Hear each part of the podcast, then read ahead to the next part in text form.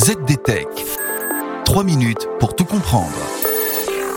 Bonjour à tous et bienvenue dans le ZDTech, le podcast quotidien de la rédaction de ZDNet. Je m'appelle Guillaume Sariès et aujourd'hui je vous explique comment l'informatique quantique commence à changer les métiers de la banque, de la pharmacie ou encore de la conception des batteries électriques. Vous en avez certainement déjà entendu parler.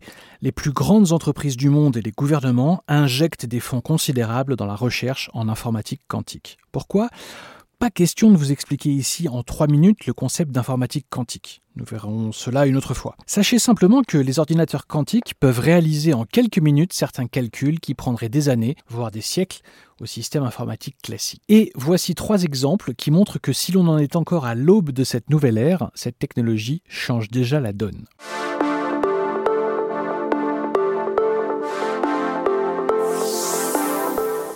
Dans la découverte de nouveaux médicaments par exemple. Trouver de nouveaux médicaments repose en partie sur un domaine scientifique appelé simulation moléculaire. Cela consiste à modéliser la manière dont les particules interagissent à l'intérieur d'une molécule pour créer une configuration capable de combattre une maladie. Ces interactions sont incroyablement complexes. Une prédiction précise du comportement d'une molécule nécessite d'énormes quantités de calculs. Il est bien sûr impossible de le faire manuellement, mais même pour un ordinateur lambda, c'est compliqué. La modélisation d'une molécule de seulement 70 atomes devrait prendre jusqu'à 13 milliards d'années à un ordinateur classique. C'est la raison pour laquelle la découverte de nouveaux médicaments prend autant de temps. Faute de modélisation, les scientifiques testent des milliers de molécules contre une maladie cible. Les ordinateurs quantiques peuvent simuler toutes les interactions entre les particules qui composent les molécules.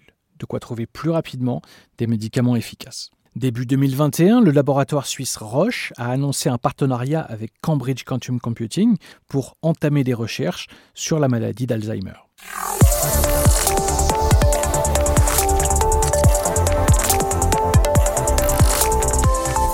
Dans le monde des batteries électriques aussi, la révolution quantique fait son petit bout de chemin. La recherche de meilleures propriétés pour construire des batteries de demain commence aujourd'hui et là aussi, il s'agit de simulation moléculaire. Cette fois, il s'agit de modéliser le comportement des molécules pour trouver de nouveaux matériaux de batterie. Le constructeur automobile allemand Daimler travaille sur des batteries au lithium-soufre plus performantes, plus durables et moins coûteuses que les batteries au lithium-ion actuelles.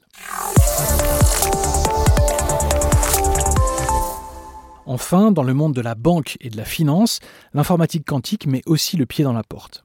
Elle pourrait révolutionner une procédure connue sous le nom de méthode de Monte-Carlo. La méthode de Monte-Carlo consiste à fixer le prix des actifs financiers en fonction de l'évolution dans le temps du prix d'autres actifs comme celui des actions, des devises ou encore des matières premières. La procédure se résume donc à prédire l'évolution du marché à grand renfort de volumes extravagants de données et de calculs surpuissants.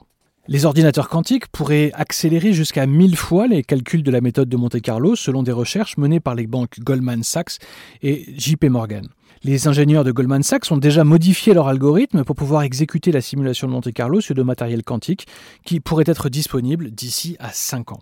Et voilà, normalement on a fait le tour du sujet. Pour en savoir plus, rendez-vous sur zdnet.fr et retrouvez tous les jours un nouvel épisode du ZDTech sur vos plateformes de podcast préférées. ZDTech. 3 minutes pour tout comprendre.